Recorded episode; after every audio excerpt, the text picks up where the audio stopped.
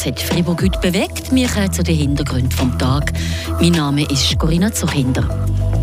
Der Generalrat von Tüdingen hat entschieden, es braucht ein neues Primarschulhaus.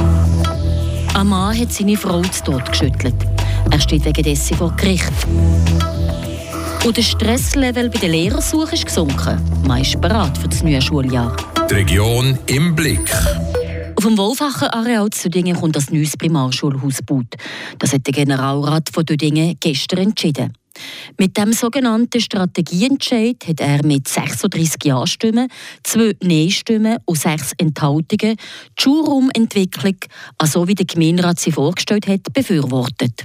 Kritische Stimmen hat es vor allem aus dem Lager von der SVP und FDP gegeben.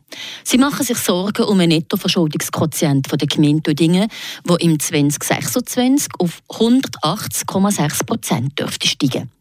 Der FDP-Generalrat Herbert Stadler mahnt zur Vorsicht. Was aktuell nicht gut ist oder in der Balance ist die finanzielle Belastung der Gemeinde. Aus unserer Sicht müssen wir schauen, dass wir eine gewisse Verzichtsplanung machen können, vielleicht andere Projekte, wo wir weiter in Zukunft tun, dass der Verschuldungskoeffizient im ertragbaren Bereich bleibt. Andere Projekte zurücksetzen oder halt gleich beim Schuhhausbau sparen?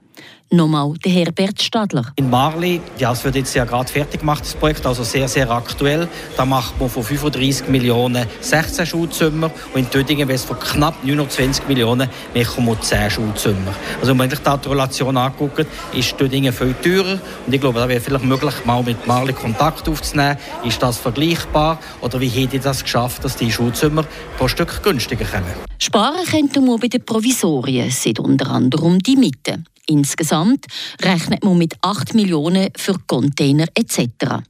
Die zuständige Gemeinderätin Marianne Dietrich kontert, dass man da eventuell auch etwas Günstigeres könnte finden und dass man notabene die Provisorien mehrfach brauchen kann. Weil das neue Schulhaus vom Wolfacher gehört zur ersten Etappe des ganzen Projekts. Bei Etappe 2 wird das OS-Schulhaus Brunnenhof aufgestockt. Etappe 3 widmet sich der Sanierung vom Primarschulhaus Gänseberg. E-Punkt ist von fast allen Partien aufgerufen. Das Kindergartenschulhaus Kenomat oder wie wir früher gesehen haben, das Ginkeli-Schulhaus soll nicht mehr für schulische Zwecke gebraucht werden. Das bedauern alle. Die SP-Generalrätin und Primarschuldirektorin Eliane Ebüscher kann das nachvollziehen. Ich kann das auch verstehen. Ich bin ja auch in diesem Schulhaus im Kindergarten. Ich habe es vorhin auch gesehen. Emotional ist das wirklich schwierig, weil das Kindergartenschulhaus, gehört ein bisschen zu Tüdingen, neben der Kirche, neben dem Ochsen. Und gleich, weil man einen langfristigen politischen Entscheid fällen so muss man das Schulhaus aufgeben, so Eliane Büscher weiter. Man könnte Maximum noch zwei Zimmer dort wie drin tun, die den Normen heute entsprechen. Man müsste das Ganze behindertengerecht machen, sodass dann gleich nur etwa 40 Kinder in die Schule gehen Und damit gleich nicht alle Kinder vom Quartier. Darum stimmen Ertrag und Aufwand überhaupt nicht. Wie geht es jetzt zu Dingen konkret weiter? Die zuständige Gemeinderätin Marianne Dietrich erklärt. Jetzt gibt es eine überparteiliche Arbeitsgruppe. Alle Fraktionen sollen dort vertreten sein. Und dann wird ein Pflichtenheft ausgearbeitet, für den später einen Architekturwettbewerb zu machen. Vom Schulzimmer in die Gerichtssaal. Femizid oder Unfall? Das ist die Frage, die die Friburger Richter müssen klären müssen. Ein 57-jähriger Mann aus Bühl ist gestern vor dem Kantonsgericht gestanden, weil er im September 2019 seine Frau so zu Tod geschüttelt hat. Martin Spinde, du weißt mehr.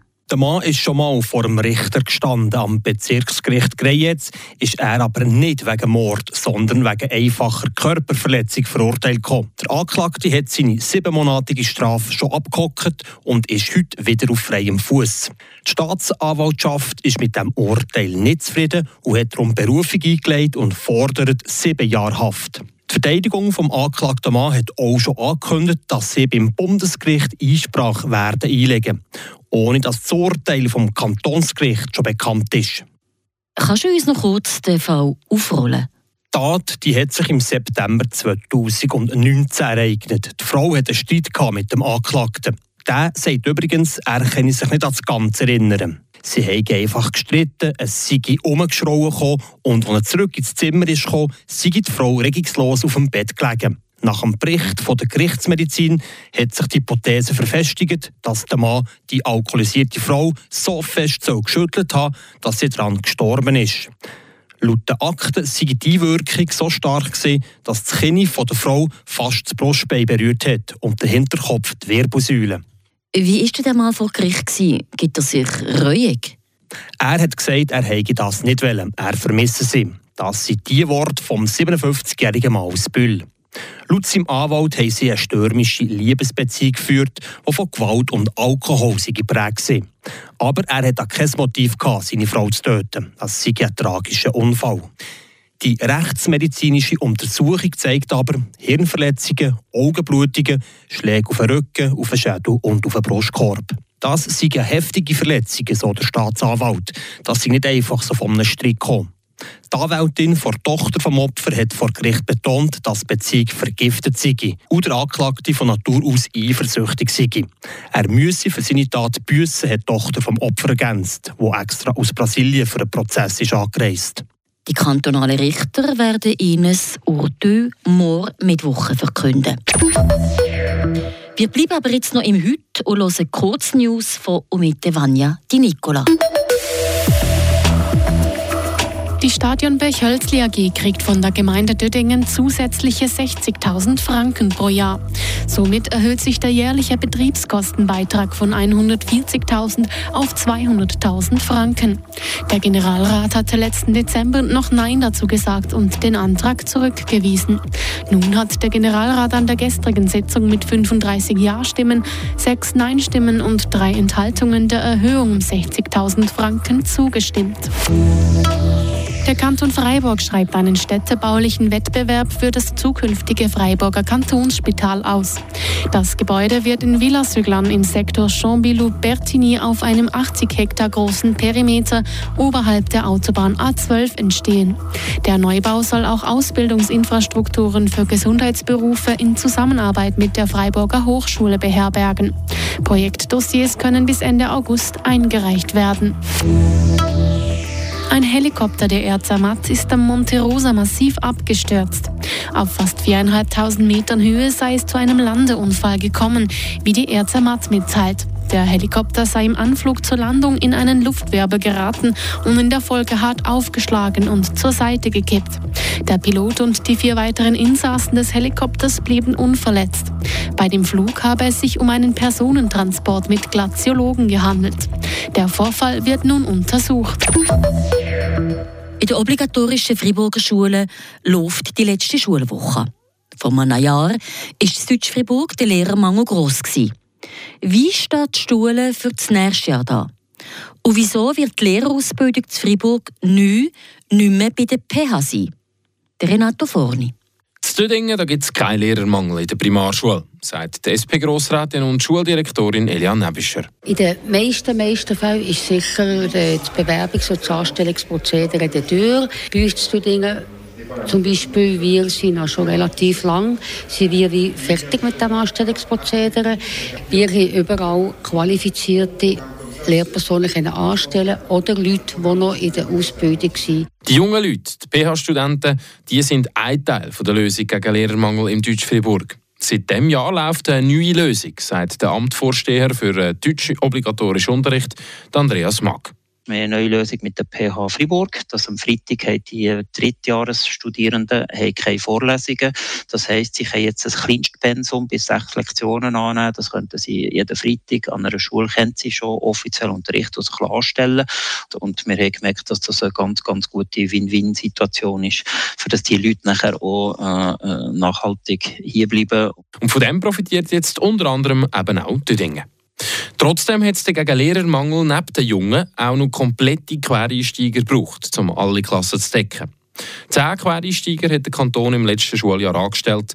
Der Kanton will diese Leute möglichst schnell zu einer Lehrerausbildung motivieren. Dort haben jetzt von diesen zehn das zwei gemacht. Also dort sind wir sehr zufrieden. Weil das müsste das Ziel sein. Alle Lösungen, die man anstrebt, müssten nachhaltig sein und gewinnbringend eigentlich für alle Beteiligten. Und was man nicht will, ist so einfach nur jobben.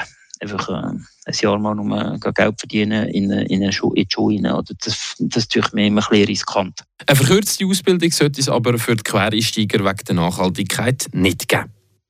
Sollte so ein Quereinsteiger sich jetzt wirklich für eine Lehrerausbildung entscheiden, dann muss er im Kanton Freiburg an die PH. Ab 2026 wird die Pädagogische Hochschule aber in die Uni integriert. Das hat der Grosse Rat entschieden. Das birgt zum einen viele Chancen, aber auch Risiken, sagt die SP-Grossrätin und Schuldirektorin Elian Ebischer. Eine grosse Befürchtung ist, dass es verakademisiert wird, die Ausbildung, vor allem für Primarschullehrpersonen. Und das sieht oder nein, in der konkreten Umsetzung, wie es aussieht. Aber die gesetzlichen Grundlagen sind jetzt geschaffen. Und jetzt müssen wir dafür sorgen, dass praxisnahe Ausbildung, dass die weiterhin Bestand bleiben. Die Praxis die soll also weiterhin der Trumpf der Lehrerausbildung bleiben. Und wer weiß, vielleicht stabilisiert sich dank dem ja auch die Problematik um einen Lehrermangel. Das war es für heute. Du mir verabschieden, wünsche einen hüben Abend. Mein Name ist Corinna Zuchin. Das bewegt heute Freiburg. Freiburg aus seiner Geschichte. Ging auf frapp.ch.